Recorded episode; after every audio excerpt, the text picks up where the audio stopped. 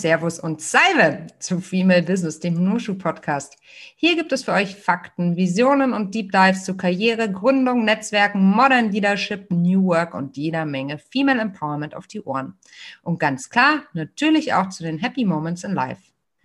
Mein Name ist Melly Schütze und ich bin Gründerin von Nushu, dem branchen- und positionsübergreifenden Business Club für Frauen. Normalerweise stelle ich meine Gäste natürlich gerne mit eigenen Worten vor. Heute mache ich eine Ausnahme. Für die deutsche Singer-Songwriterin Antje Schomacker borge ich mir heute mal die wunderschöne Introduction, mit der das MS Dockville Festival in Hamburg diese starke Stimme des Indie-Pop für den kommenden August ankündigt. Und zwar klingt das dann so. In ihren Texten jagen sich Helden und Halunken. Dann baut sie Denkmäler für Freundinnen, schlaflose Nächte und alle guten Dinge. Zwischen Schlagzeug und Gitarre schwören Geschichten, die sich dabei ihren eigenen Soundtrack basteln. Deutscher Singer-Songwriter-Pop, ehrlich und vollgepackt mit Eloquenz. Antje Schumacher und ihre Band feiern mit uns das Wir und Jetzt. Antje, herzlich willkommen im Nusche Podcast. Hey, danke, Melli.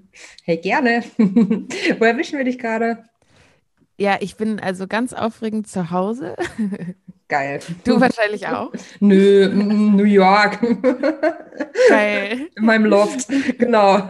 Ähm, nee, aber ich schaue raus auf, meine, auf meinen kleinen Balkon und der ist ganz eingeschneit. Und ja, das ist verrückt, ne? Mhm, ja. mhm. Alle Hamburger sind gerade ähm, ordentlich ähm, äh, begeistert, ne?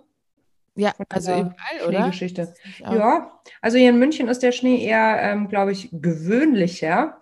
Ähm, und hier kommen auch ein paar müde, müde kleine äh, Schnee, wie sagt man, Schneeflöckchen herunter. Aber bei euch ist ja richtig Winter Wonderland. Ja, ich bin äh, vor allem kurz vor, also ich bin letztes Jahr nach Berlin gezogen, mhm. muss ich mhm. dazu noch sagen. Und hier ist es auch richtig, richtig, äh, also ich bin ja eigentlich äh, gefühlt im Herzen immer noch Hamburgerin, aber ja, ich ja. auch noch nicht so das, die Möglichkeit, Berlin überhaupt als Berlin zu erleben, weil ich nämlich eine zwei Wochen, glaube ich, vor dem Lockdown hier rübergezogen bin. Herzlichen Glückwunsch, Möb. Geil, Berlin, jetzt geht's los. Und dann, ja, deswegen habe ich vor allem jetzt gerade diese Sicht gesehen, das letzte Jahr, ja. Ja, Gut, aber die hast du jetzt drauf, ne? Ja, das der Perspektiv genau. Der Perspektivwechsel, der kommt dann nach Corona. Du, Antje, ähm, weil wir gerade über Winter Wonderland, ob jetzt in Berlin, München oder Hamburg geschnackt haben, ähm, ich hoffe, du hast ein warmes Getränk in den Händen, ähm, denn äh, Untertitel ist ja auch so ein bisschen hier auf einen Kaffee mit. Ergo ja, die Frage, sehr gut, wie trinkst du deinen Kaffee? Wie hast du ihn dir zubereitet? Ich habe ihn mir mit einer äh, Bialetti zubereitet. Mhm äh, auf dem Herd und mit äh, Hafermilch aufgeschäumt. Und also wieder ein Strich für die Hafermilch-Fraktion hier. Mhm. Auf jeden Fall Hafermilch-Cappuccino. Hafermilch-Cappuccino. Da bin ich gerade auf der Suche nach der besten Hafermilch, ähm, weil ja Oatly leider ähm, von Blackstone. Ja, hat. das ist nicht so. Mhm. Genau, und deswegen bin ich, teste ich mich gerade durch, durch die ganzen Bioläden und Hafermilchs dieser Welt. Hast du Dinkelmilch schon mal probiert? Auch geil, ne? Es gibt ja Find auch, auch schwarze Dinkelmilch, oder? Nee, das Die. ist Reismilch, schwarze Reismilch. Das habe ich. Die ist wirklich schwarz? Ja. Ich Aus weiß nicht, ist der, kriegt man das psychologisch hin? Weil eigentlich, also das ist ja wie von, von blauen Tellern essen. Ich habe mal gelesen, wenn man von blauen Tellern isst, neigt der Mensch dazu, weniger zu essen, weil blau so eine Farbe ist, die wir per se erstmal nicht mit, mit nicht essbar sozusagen allokieren. Meinst du, dass, dass der Mensch, mh, meinst du, dass der Mensch ähm, schwarze Lebensmittel isst? Ich meine, gut, es gibt auch schwarze Tomaten neuerdings, ne? Also eigentlich alterdings. Das sind, glaube ich, auch alte Sorten. Ja, so schwarzen Reis mag ich eigentlich voll gerne. Mhm. Aber stimmt, schwarze Milch ähm, ist schon ein komisches Gefühl. Also es sieht halt ein bisschen aus wie Kakao und schmeckt dann aber nicht nach Kakao. Also es ist auch irgendwie ein bisschen enttäuschend. Aber äh, schäumt deine Dinkelmilch so richtig gut auf? Ich schäume nicht mehr. Ich habe ähm, äh, alle im, in der Nusche Crew lachen schon immer. Ich habe zu Weihnachten auch von, von, von meinen Kolleginnen eine, eine Luxusvariante des, äh, wir nennen es liebevoll oder ich nenne es liebevoll, den Assi-Kaffee ähm, geschenkt bekommen. Der Assi-Kaffee ist äh, gefriergetrockneter, ähm, naja, sowas halt, was man im Glas kauft. Und da gibt es ein sehr gutes, ein sehr gutes Fairtrade-Bio-Angebot. Ähm, und das, da habe ich immer so ein Glas. Das heißt, ich ähm, konsumiere Kaffee per Löffel. Also ein Löffel, Wasser drauf, fertig. Ohne Shishi und dann einen Haufen Hafermilch rein. Ach geil, so Instant. Ja, Instant, das war das Wort. Ich liebe Instant Coffee, aber ich bin die Einzige, glaube ich, die es offen bekennt, weil ich immer, wenn ich mich einmal oute, kommt schon raus, dass sehr viele Leute sonst eigentlich auch ein Fable für Instant Coffee haben, aber es ist halt nicht schick, ne? Ja, ich fand aber auch immer den Bürocafé, ich habe mal in einer Booking-Firma gearbeitet, in mhm. so einem großen Büro. Das mochte ich auch immer so, diesen, diesen, wie so Dreck, den man in sich einhält. Du meinst den Filterkaffee, den klassischen? Ja, den klassischen Filterkaffee, aber es kam auch immer darauf an, wer ihn gekocht hat. Und mit welcher Laune. So, ja, genau. ja, Filterkaffee ist nach wie vor der ähm, am meisten konsumierte Kaffee in Deutschland. Ich glaube, ah, da war auch so eine beeindruckende Zahl. Also nicht, dass ich hier so Fake-Wissen verbreite, aber ich glaube, es waren so um die, also nicht 70, 80 Prozent der, des in Deutschland getrunkenen Kaffees ist tatsächlich als Filterkaffee bereitet worden. Fand ich auch beeindruckend. Ah. Hm. Der kann auch gut schmecken, finde ich. Hm, absolut. Ich starte jetzt mit einer ähm, echt herausfordernden Frage, direkt zum Anfang. Hm. Warum machst du, was du machst? Ich mache, was ich mache, weil ich, glaube ich, nie eine wirkliche Alternative gespürt habe. Also ich war ähm, auf einer Waldorfschule und ähm, ich bin ja Sängerin und Musikerin, aber ich wurde ja schon vorgestellt, wurde gesagt. Ich dachte, ja. die HörerInnen sage ich das nochmal kurz. Ähm, genau, und da bin ich einfach sehr früh mit Musik in Kontakt gekommen und habe so mit fünf oder sechs das erste Mal ein Klavier gesehen und dachte, das werde ich machen. Und dann ähm, kam das einfach so mit mit zwölf war ich schon so sehr aktivistisch auch, habe ein Green Team gegründet und war bei Greenpeace und habe Unterschriften immer gesammelt für ähm, UNICEF und keine Ahnung was war halt. Auch da kam das alles schon sehr früh, dass ich irgendwie aktivistisch war und ähm, die Musik ging dann halt irgendwie damit auch so Hand in Hand. Und dann habe ich es einfach auch nie hinterfragt. Also für alle war ganz klar, ich bin dann Sängerin, also mit 16, 17 habe ich angefangen zu singen, Lieder zu schreiben, bin dann nach Hamburg gegangen und ich hatte einmal zwei Wochen, in denen ich dachte, oh mein Gott, ich muss jetzt Lehramt studieren, weil ich brauche ja irgendwas Sicheres. Aber als ich dann mich wieder umentschieden habe, waren auch alle in meinem Umfeld so, oh Gott sei Dank hat sie es gecheckt, äh, mhm. äh, weil ähm, das einfach so klar war. Also die Entscheidung, dass ich jetzt eine Sängerin werden will, die habe ich nie konkret getroffen, sondern die stand schon fest, ich glaube, weil ich Musik machen muss und nicht, weil ich es kann. Weißt du, was ich meine? Ja, ich weiß, was du meinst, aber irgendwie weiß ich auch nicht, was du meinst, weil ich glaube, du gehörst dann zu diesen Menschen, die ich immer ganz doll beneidet habe. Schon in der, das sind diese Menschen, die schon in der Schulzeit wussten, was sie mal werden wollten oder werden wollen, so muss man sagen, die so einen inneren Kompass besaßen, während ich eher zur Fraktion, hm, mal schauen, was die Welt zu bieten hat, gehörte. Ähm, was natürlich dazu führt, dass man vielleicht ganz, ganz viel ausprobiert, aber ähm, vielleicht auch Zeit verliert. Und du konntest äh, sozusagen dann durch dein, dein inneres Gefühl dich von vornherein ja, vorbereiten, weiterbilden, ganz spitz in deinem Bereich. Kann das sein? Ähm, ja, ich habe schon immer, ähm, glaube ich, einfach eine Stärke gehabt. So. Und mhm. das ist, glaube ich, bei der Waldorfschule auch ähm, ganz cool, weil die halt ja auf verschiedenen Gebieten dir zeigen kann, ah, du bist gut im Gartenbau vielleicht oder im Schreinern mhm. oder im Schneidern oder so. Und da war halt dieses Musische bei mir einfach immer sehr ausgeprägt. Ich hatte natürlich auch Phasen, in denen ich Modedesignerin oder mhm. Schauspielerin oder irgendwie sowas werden wollte. Aber ähm, dadurch, dass ich immer Musik gemacht habe und die auch immer Teil meines Lebens war, mhm. hatte ich da auch immer eine extreme Förderung. Also Menschen, die das gesehen haben und gesagt haben, okay, Antje, das musst du jetzt mehr machen. So, also kam auch viel in dem Moment vom, von außen und mhm. wollte jetzt nicht unbedingt Superstar werden und habe daran gearbeitet, sondern es war eher. Nee, so wolltest Musik machen. Genau. Mhm. Du, ähm, meinst du heute, wenn du auf einer konventionellen Schule gewesen wärst, dass dieses Potenzial eher unentdeckt geblieben wäre? Auf jeden Fall. Also ich bin Krass. dann auf, eine, auf ein Gymnasium gegangen in der 10. Klasse. Mhm. Und die Wertschätzung von Musik war einfach ganz anders. Also auf der Waldorfschule mein Musiklehrer, der beste Mensch der Welt gefühlt. Also der war wirklich, der hat aus jeder Klasse einen Chor gemacht und dem verdanke ich auch viel, weil der das so krass gefördert hat bei mir. Ähm, also ich durfte aus anderen, anderem Unterricht raus, um Klavier wow. zu spielen bei den höheren Klassen, beim Musikabschluss oder so. Also ich durfte dann im Französischunterricht fehlen. So. Uh. Das, ähm, hat mich natürlich sehr unbeliebt gemacht in meiner mhm. Klasse. Mhm. Aber es hat natürlich mir auch gezeigt, dass das wichtig ist, was ich kann, weißt du? Und dass es irgendwie gut ist, was ich mache. Und aber auf eine ganz selbstverständliche Art und Weise, ohne dass ich jetzt irgendwie mich besonders gefühlt habe, sondern so, ich muss jetzt diese Klasse begleiten, ich darf das jetzt machen. Das heißt, dass das, was ich mache, einen Wert habe, also die Musik äh, hat. Und ähm, auf der normalen Schule, sage ich jetzt mal auf dem Gymnasium, da haben wir dann ein Abschlusskonzert gespielt und alle haben geredet. Also meine Mutter war anwesend und war richtig sauer, weil selbst die Lehrer geredet haben während oder die Eltern, während ihre Kinder halt da vorne standen und Musik gemacht haben. Und auf mhm. der Waldorfschule hat mein Musiklehrer sich vorne hingestellt in der Aula, hunderte Eltern waren da drin und hat abgewartet, bis keiner mehr was gesagt hat, hat sich einfach nur hingestellt, die Leute angeguckt und als es still war, hat er angefangen zu reden und dann haben wir angefangen zu spielen. Also erst als die Aufmerksamkeit da war für das, was die Kinder ja vorbereitet haben für die Eltern. Also dieser, guck mal, wir haben was gemacht, guck mal, Musik hat einen Wert. Und mhm. das habe ich auf dem Gymnasium. Natürlich gibt es auch andere Schulen, mhm. aber ich fand schon, dass auf der Waldorfschule die Förderung krasser war und dass ich da auf jeden Fall besser aufgehoben war. Ja, wie schön, dass es dann so gekommen ist, ne? Auf jeden Fall. Mhm, ja, aber echt. Ich weiß nicht, ähm, du warst so auf ähm, na, also auch auf einer Schule. Ja. ja, ich war auch auf dem Gymnasium. Ich war, ähm, ich war erst, ja, aber ich würde sagen, ich war immer auf konventionellen. Ich war nie auf Privatschulen oder so, sondern immer ähm, ja, auf, auf öffentlichen Schulen und ähm, hat mir auch sicherlich nicht schlecht getan.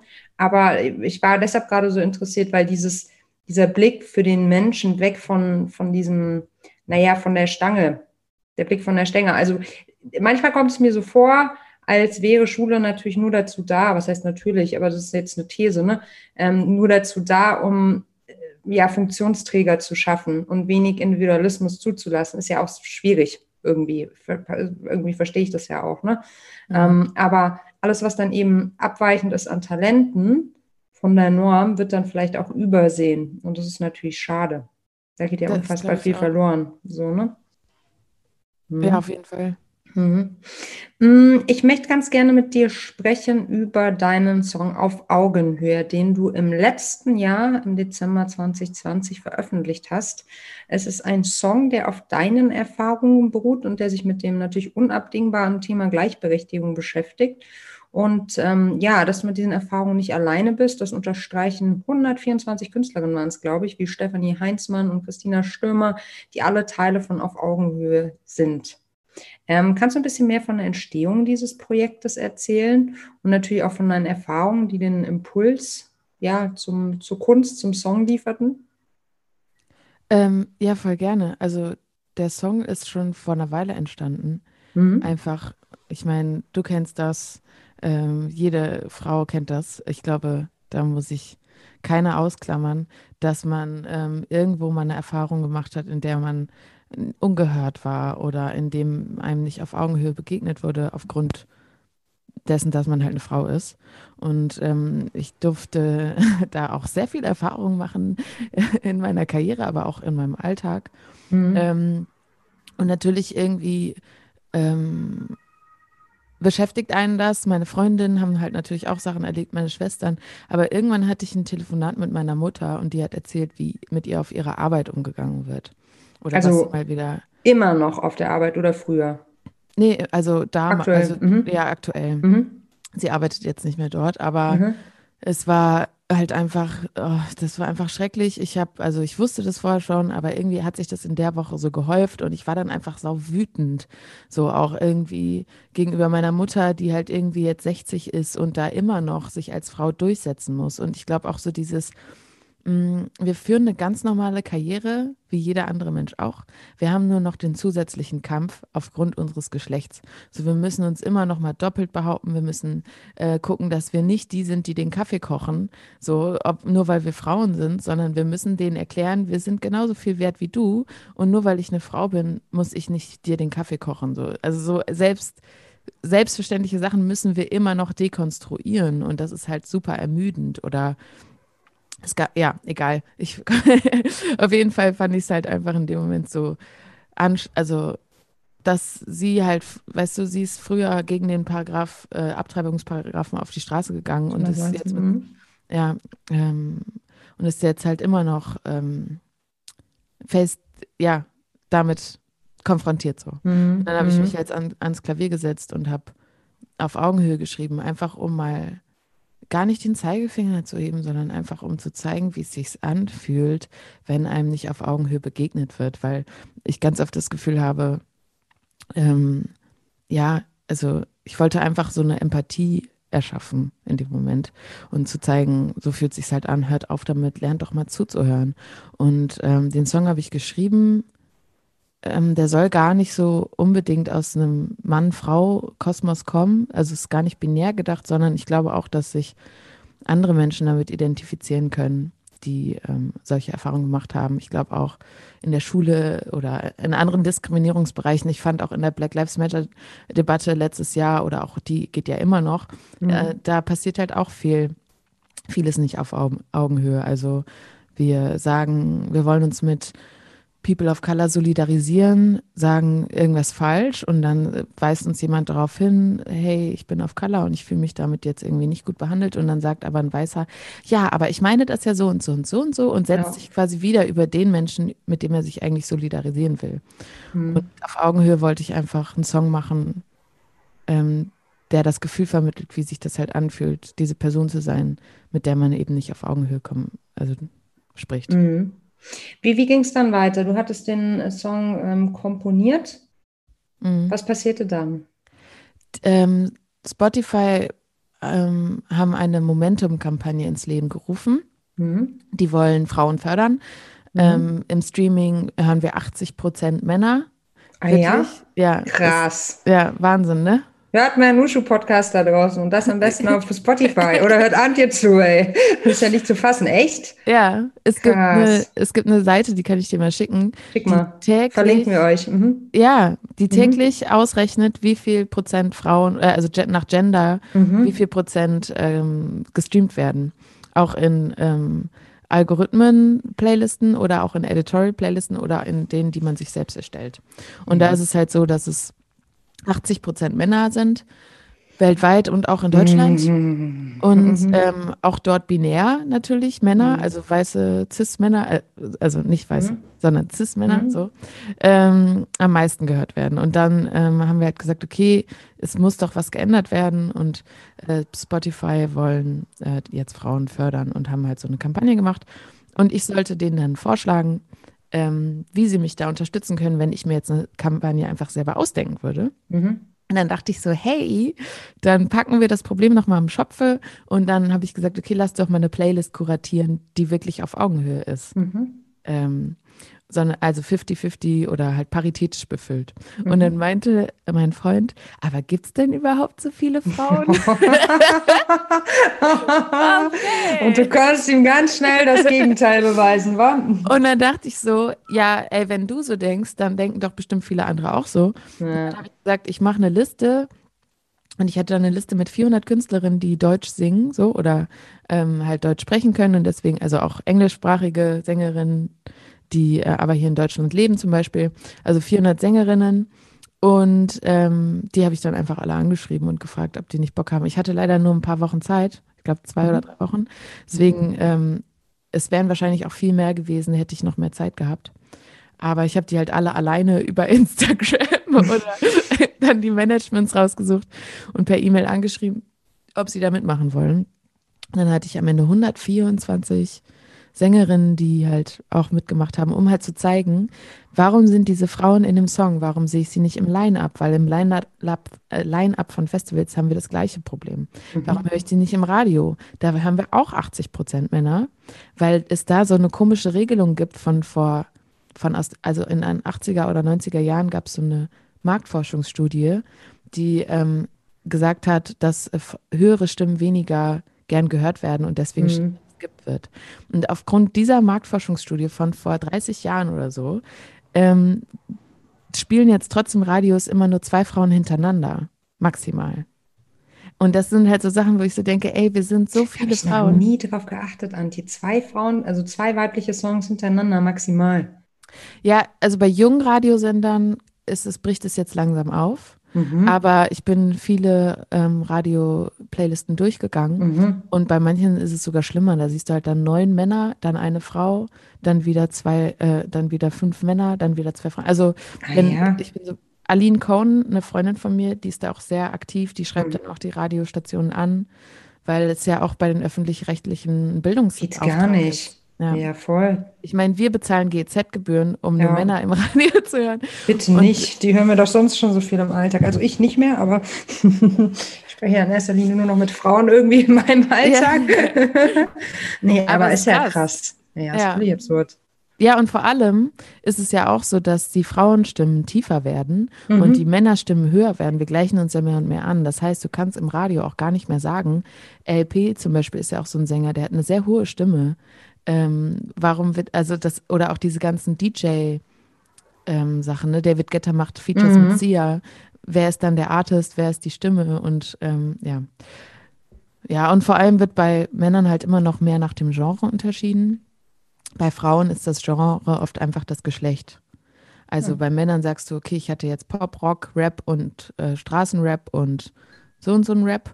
Und bei Frauen äh, sagst du halt, okay, ich hatte jetzt Loredana und dann hatte ich Billie Eilish und jetzt ist auch wieder mal ein Mann dran. Weißt du, weil mhm. wir da nicht so nach dem wirklichen Genre das fühlen, sondern eher halt Frau, Frau.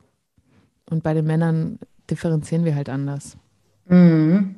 Wie gehst du damit um? Also ich meine, du kennst jetzt die ganzen Mechanismen, die sind dir ähm, bekannt.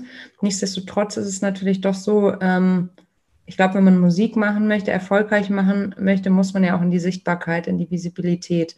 Und ähm, wie, wie gehst du daran? Wie gehst du da vor?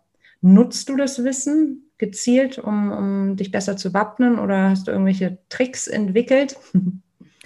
Ähm, ich habe tatsächlich einfach auch für mich identifizieren können, was mir früher passiert ist mhm. und habe gemerkt, ach krass, das so wurde mit mir umgegangen. Oh, das, das war ja eigentlich schon problematisch. Oder auch so im Studio merke ich, dass ich bestimmte Verhaltensmuster habe, aufgrund dessen, wie früher mit mir im Studio umgegangen wurde. Dass ich halt, dass mir nicht zugehört wurde oder dass mir immer eingeredet wurde, wie ich zu sein habe, um erfolgreich zu sein. Und äh, meine Meinung halt ja nicht so wichtig war.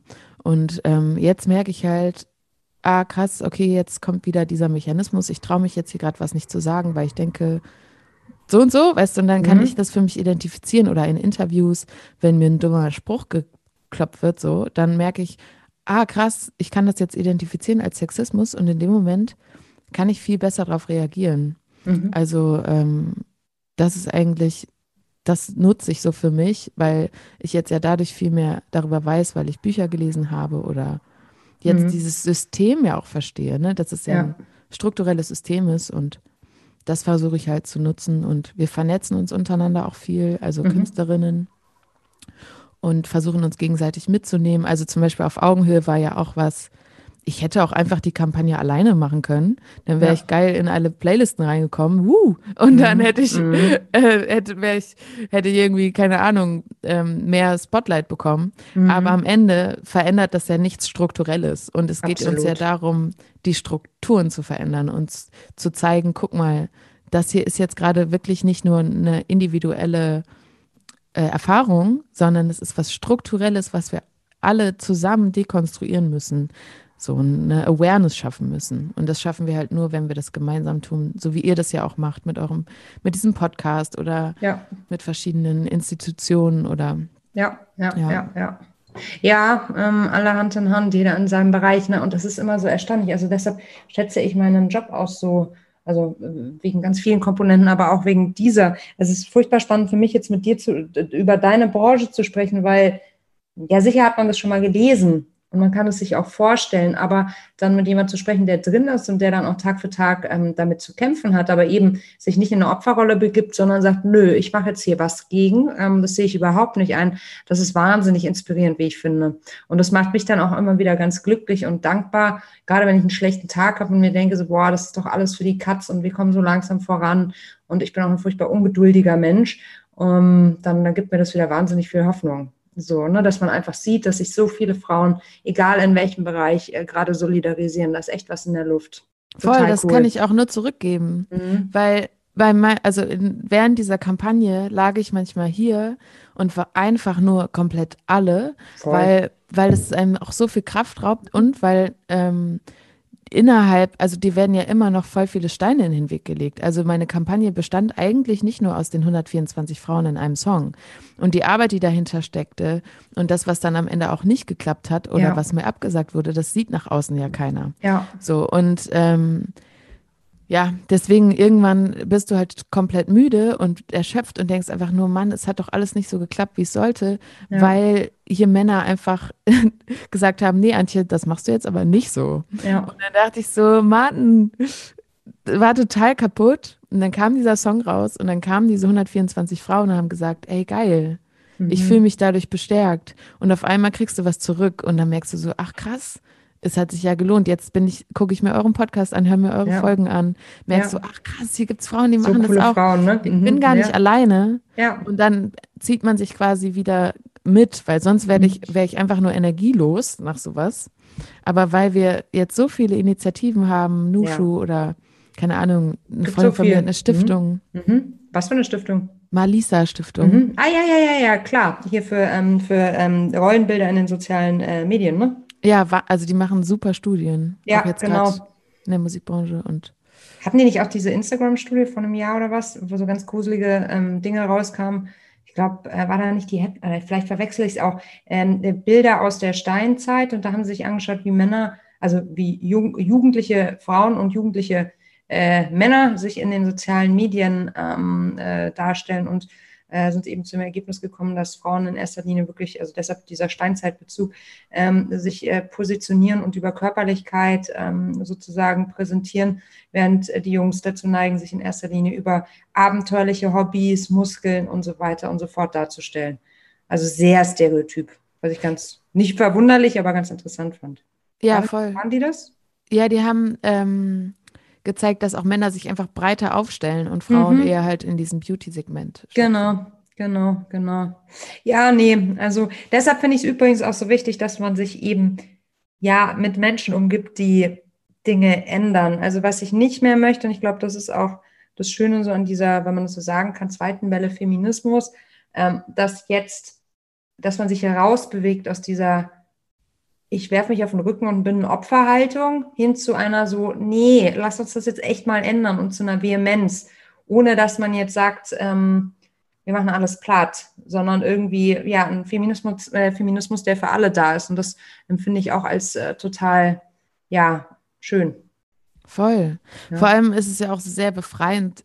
Also, ich habe in meinem Umfeld viele Freunde, also männliche Freunde, die genervt sind jetzt von dem Thema und sagen, oh, jetzt schon wieder irgendwie eine Kampagne und oh, jetzt schon wieder irgendwie eine Werbung, die so und Mann, jetzt fängst du schon wieder damit an. Und ich denke so, ey, würdet ihr einmal ein Buch darüber lesen, dann findet, dann wird es gar nicht mehr so anstrengend für euch. Weil die innere Anti-Haltung, die ja immer so aufschwappt, das ist ja so dieses, was man auch Fragility, also selber so kennt, so ja. dieses, oh, da fühle ich mich irgendwie getriggert, die verschwindet, wenn du dich mit dem Thema kurz mal auseinandersetzt, weil du es dann checkst und dann ganz anders innerlich darauf reagierst, nämlich irgendwie entspannter.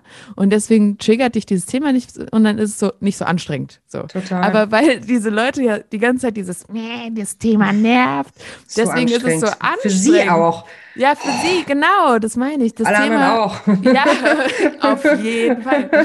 Ja.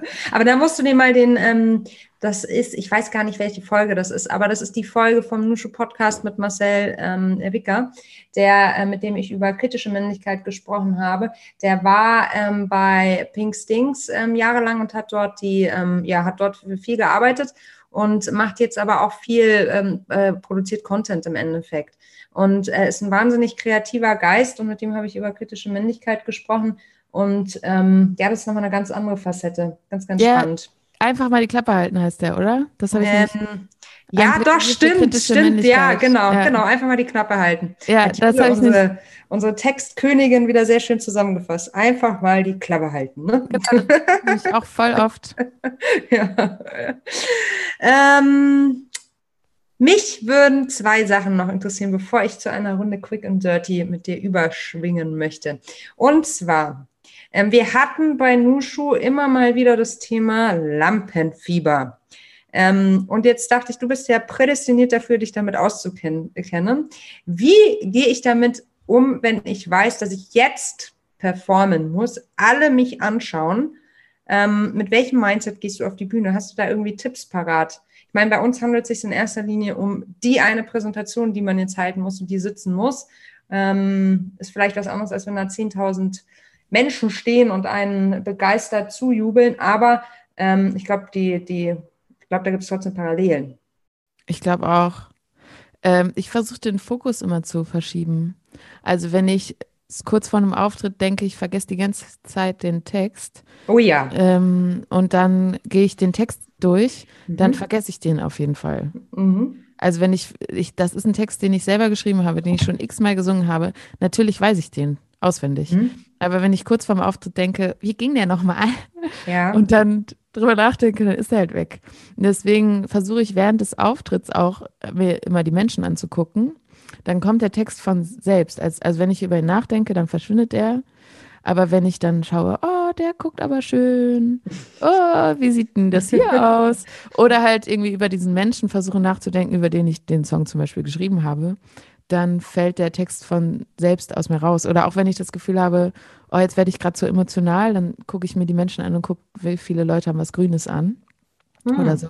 Einfach um mich kurz gehirnmäßig abzulenken, um nicht so aufgeregt zu sein mit ähm, ja, Text oder Emotionalität. Ich heul gleich, oh mein Gott. weil du so ergriffen bist. Ja, weil ich manchmal so ergriffen bin und dann ähm, mhm. fast heulen muss und dann weiß ich aber, boah, das wäre jetzt, wird, also manchmal ist es ja auch schön, manchmal passt es nicht und dann äh, lenke ich mich kurz ab und genauso ist es bei Textvergessen oder Aufregungen, äh, versuche ich den Fokus zu verschieben und dann irgendwann kommt man eh in so einen Flow ja, schon, aber die ersten Minuten sind Die halt ersten immer, ne? Minuten sind der Horror. Die ja. sind der Tod, ja. Aber das heißt eigentlich, wenn ich das mal so ähm, etwas überspitzt äh, zusammenfassen darf, du versuchst dich abzulenken. Ja. Also eigentlich versuchst du dich bewusst nicht zu konzentrieren. Ja, genau. Ich äh, habe ja auch, also wenn ich Solo spiele, ist es viel schlimmer, wenn ich meine Band dabei habe.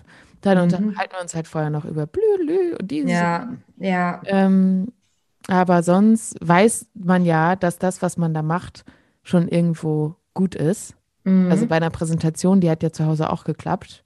Ja. Und in dem Moment muss man sich, glaube ich, auf sich selbst verlassen und dann einfach über was anderes nachdenken, weil es hilft wirklich nichts, vorher nochmal alles durchzusprechen oder. Ähm, du sprichst mir aus der Seele. Ich, ich habe da nur immer so ein, also bei mir ist es auch so, ich habe immer das Gefühl, je besser ich mich vorbereite, umso weniger toll wird es. Dann bin ich zu dem Punkt gekommen, naja gut, aber man muss sich doch ordentlich vorbereiten, aber dann aber irgendwie werde ich dann auch unsicherer. Also ich glaube, so eine gewisse, so eine gewisse ähm, Lücke muss bei mir bleiben, damit ich das Gefühl habe, dass ich mich zum Beispiel frei bewegen kann, wenn ich zum Beispiel einen Vortrag halte und ähm, weiß, puh, das könnte vielleicht ähm, herausfordernd werden. Ach krass, also mhm. sagst du lieber einmal ein bisschen weniger. Ja, aber das Selbstbewusstsein habe ich nicht. Das Problem ah. ist, ich versuche, ich bereite mich ja dann trotzdem immer wieder ähm, bis zum letzten vor, weiß aber, dass es eigentlich besser wäre, wenn ich das nicht so intensiv machen würde, weil ich zum Beispiel als Type, glaube ich, besser ad hoc funktioniere. Ab dem Moment, ab dem ich Sachen so krass gut vorbereiten möchte, neige ich dazu, mich im Perfektionismus zu verlieren und dann wird es nicht so geil, weil ich dann immer Angst habe, davor irgendwas zu vergessen. Dabei ist es ja totaler Schmarrn. Keiner weiß ja, was du sagen willst bei einem Vortrag. Das weiß ja nur du. Also fällt einem auch, äh, fällt auch im Zweifel keinem auf, wenn du was vergessen hast. Voll. Ich hatte das auch im Abi immer das Gefühl, dass wenn man, wenn einem so ein bisschen was egal war, dann war man immer besser, als wenn man mhm. sich zu doll reingesteigert hat. Das gilt bei allem. Das war doch auch schon die alte Regel, wenn man mal ein Date hatte oder sowas. Ne? Wenn die Sachen ein bisschen egal sind, dann läuft es immer besser, komischerweise. Vielleicht muss man sich selber so ein bisschen austricksen. Ja. Ich glaube, das hat auch viel mit Körpersprache in dem Moment zu tun. Absolut, absolut. Sich erstmal ein Glas Wasser einschenken vor allen und die denken, was? was die, geht, guckt nicht, ja. die guckt nicht starr auf ihre Karten, sondern gießt sich erstmal. Total, total. Auch bei Karten ist es zum Beispiel so, wenn ich die zu doll, also früher habe ich das immer ohne gemacht, dann irgendwann wurde es inhaltlich immer komplexer und dann habe ich Karten dazugenommen, aber eigentlich komme ich gar nicht so gut klar mit Karten. Aber die, das Selbstbewusstsein fehlt dann halt noch zu sagen, ich verzichte drauf. Also irgendwie steht man sich dann auch selbst manchmal im Weg. Deshalb finde ich es total cool, dass du sagst, dass du da so selbstbewusst bist, dass du sagst, okay, eigentlich weiß ich, ich habe das drauf, ich habe es ja schließlich selbst geschrieben. Ich versuche mich jetzt bewusst davon abzulenken. Ja, Also ich, das hatte ich, ich hatte das in Stuttgart vor 10.000 Leuten, erster Gott. Auftritt als ja. Gott, schrecklich. Und dann dachte ich so, oh mein Gott, ich werde den Text auf jeden Fall vergessen. Auf jeden Fall. Ich habe halt nur an den Text gedacht. Und dann habe ich ihn vergessen. Nein, oh Gott. Und dann? Ja, und am nächsten Tag habe ich gemerkt, ich kann das doch eigentlich. Warum mache ich mir so eine Panik? Und dann äh, habe ich ihn nicht mehr. Also das war wirklich einfach nur dieses. Oh, ich habe schon ganz, äh, ganz, feuchte Hände vor lauter Mitgefühl diesbezüglich. Ey, was für eine Situation, oh Gott. Aber oh. ich war ja mit hier Revolverheld, ne? Lieber ja. auf Distanz. Das war immer unser gemeinsamer Song und ich war mit denen echt überall unterwegs in der ich glaube, in Zürich haben wir vor 13.000 Leuten diesen Song gesungen.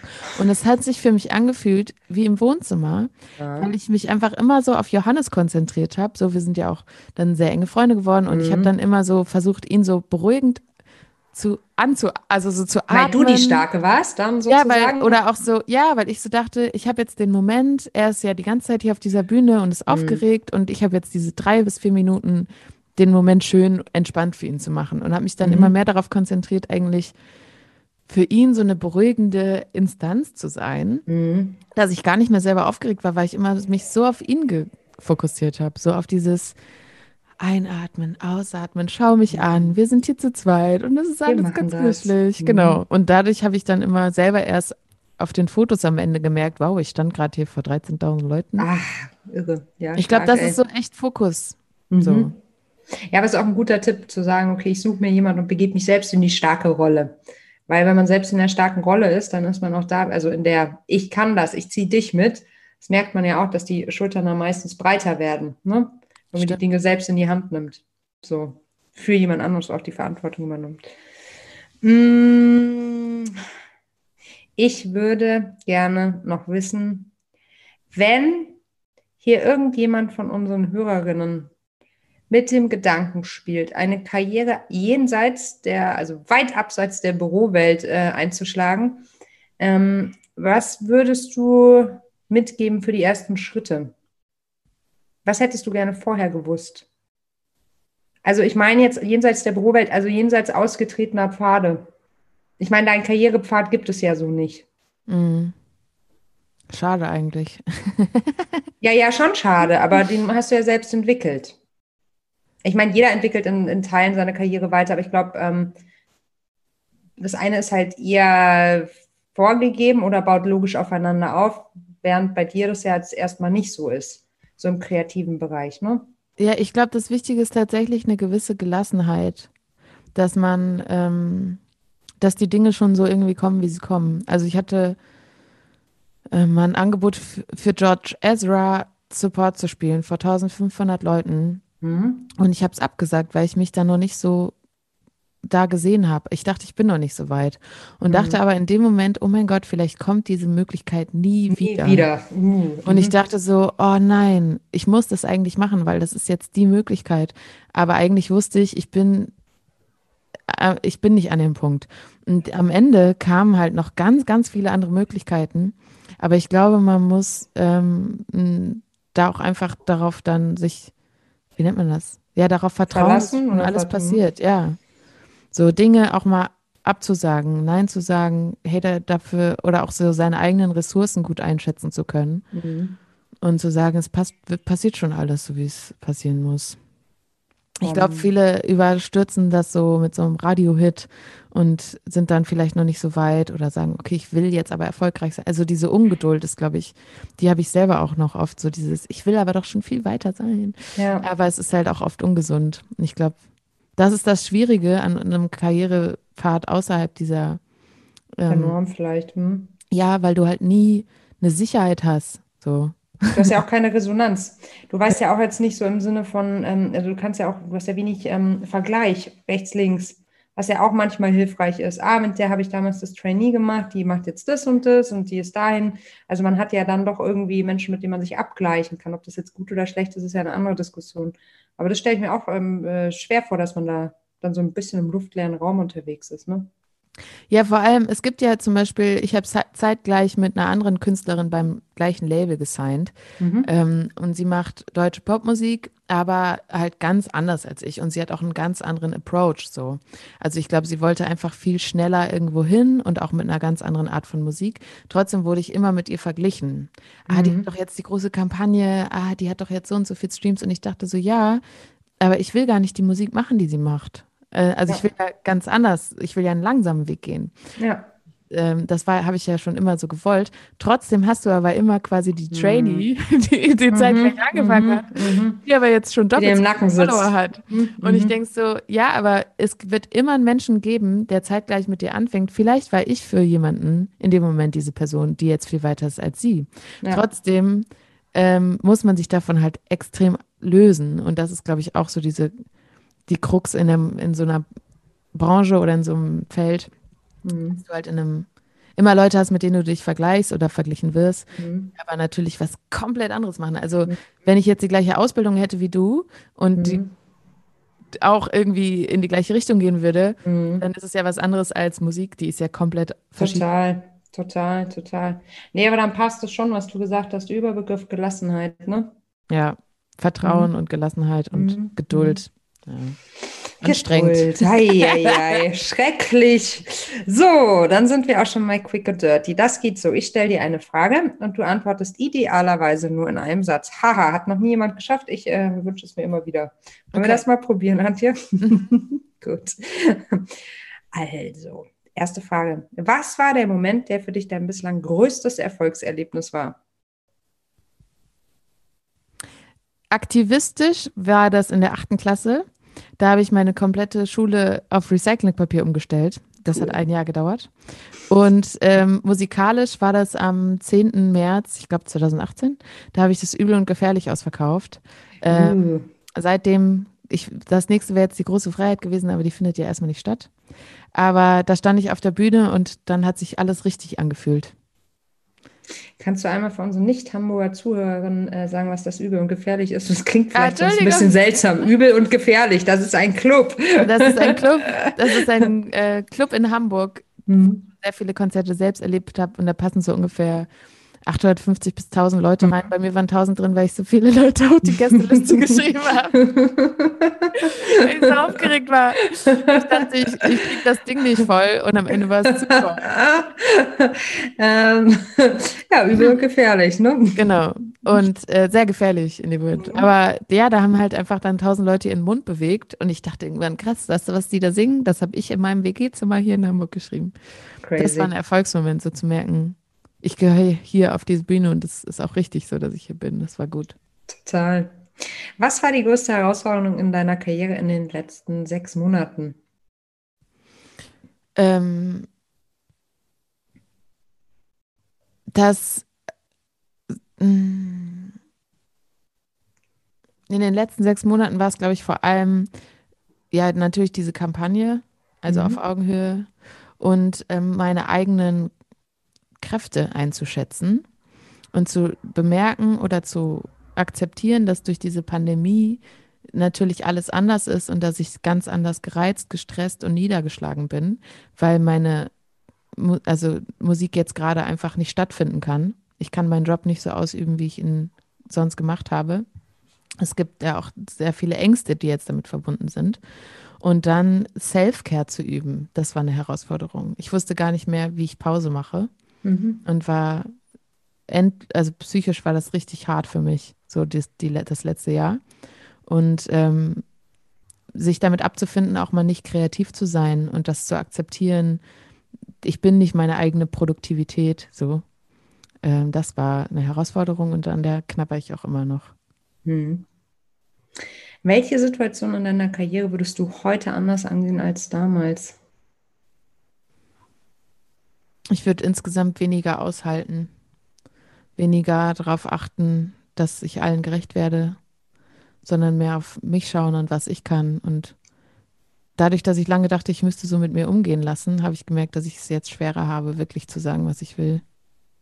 Mhm. Also generell viele Situationen, glaube ich, in denen ich immer dachte, ich muss die Nette sein und es ist okay, wenn Menschen mir sagen, wie ich zu sein habe oder so in Mhm. der Musik. Ne? Man ist ja immer noch so, wie du sagst, es ist ein Feld, von dem keiner weiß, was die Mhm. nächsten Schritte sind. Und deswegen sind junge Künstlerinnen, glaube ich, da ganz oft so einer Gefahr ausgesetzt von Menschen, ähm, vielen weißen älteren Männern, die es halt in Mhm. der Branche gibt, die es schon, die es dahin geschafft haben, wo sie sind und deswegen das Gefühl haben, sie könnten dir sagen, was für dich richtig ist. Mhm. Wenn du eine Sache auf der Welt sofort ändern könntest, welche wäre das? Boah. Ich würde das System von des Sexismus und Rassismus dekonstruieren und eine Welt schaffen, in der alle Menschen die gleichen Chancen haben. Wie schön. Dann ist die letzte Frage ja schon fast obsolet. Wie ist deine Definition von Feminismus und falls, äh, falls du eine hast, bist du Feministin? Ich bin auf jeden Fall Feministin. Ich glaube, der Begriff ist zu negativ konnotiert für viele, deswegen versuchen sie sich davon abzuwenden. Aber eigentlich bedeutet Feminismus für mich, das ist eine soziale Bewegung für die gleichen Chancen, den gleichen Respekt, das gleiche Gehalt für jeden Menschen, unabhängig seines Geschlechts oder seiner Sexualität. Also mit derselben Selbstverständlichkeit, mit der wir Männern Räume geben, sollten wir auch Räume für Flints schaffen. Und ja, ich finde es vor allem wichtig, dass das intersektionaler Feminismus ist. Also, das ist nicht, Feminismus war ja oft eher von weißen Frauen ähm, gestaltet. Und da finde ich das wichtig, dass wir die Intersektionalität mit rein einbeziehen und auch vor allem BPOC und Trans-BPOC wirklich da auch aktiv mitnehmen. Und ja, Schön. Schöne Abschlussworte. Vielen, vielen Dank für deinen Besuch hier in Hey. Female Business, der Nushu Podcast, liebe Antje. Danke für die Einladung. Ja, sehr gerne. Und ich bin ganz gespannt, was wir in Zukunft noch von dir hören werden. Ähm, da wird sicherlich noch vieles Schönes kommen. Und ich finde es auch ganz, ganz ähm, toll, was du gerade noch gesagt hast, dass du nicht deine eigene ja, Kreativität, also du hast es irgendwie schön formuliert, ich krieg's jetzt gar nicht mehr ähm, äh, so zusammen, aber im Endeffekt, dass dieses Einsehen, dass man halt auch ja nicht jeden Tag kreativ und produktiv sein kann. Ne? Und ähm, wenn du davor schon so tolle Sachen gemacht hast und jetzt noch diese Erkenntnis hast, dass man halt, dass es auch gut ist, mal irgendwie ruhen zu lassen, dann wird die Kreativität dann in den Momenten, wenn sie wieder da ist, wahrscheinlich völlig ausrasten. und dann bin ich mal gespannt, was bei rumkommt. So. Oh, du, ich auch. cool, Antje. Merci beaucoup. Das hat Spaß gemacht. Danke dir, Melly. Mir hat es auch sehr viel Spaß gemacht. Das war ein schöner Start in den Tag. Schön. Das war Female Business, der Nushu Podcast. Wenn dir unser Gespräch gefallen und dich inspiriert hat, dann freue ich mich sehr, wenn du uns abonnierst, eine 5-Sterne-Bewertung gibst und den Nushu Podcast mit deinem Netzwerk teilst. Falls du weitere spannende Persönlichkeiten kennst, die unbedingt im Nushu Podcast zu Wort kommen sollten, dann schick uns eine Mail an podcast.teamnushu.de. Ich bin Melly Schütze, Gründerin von Nushu und wenn auch du für mehr Weiblichkeit in der Wirtschaft einstehen möchtest, schau jetzt bei uns auf der Website www.teamnushu.de vorbei. Bei LinkedIn findest du uns unter Nushu Female Business oder bei Insta unter Team Nushu und bewirb dich auf einen Platz im Team Nushu. Wir freuen uns auf dich.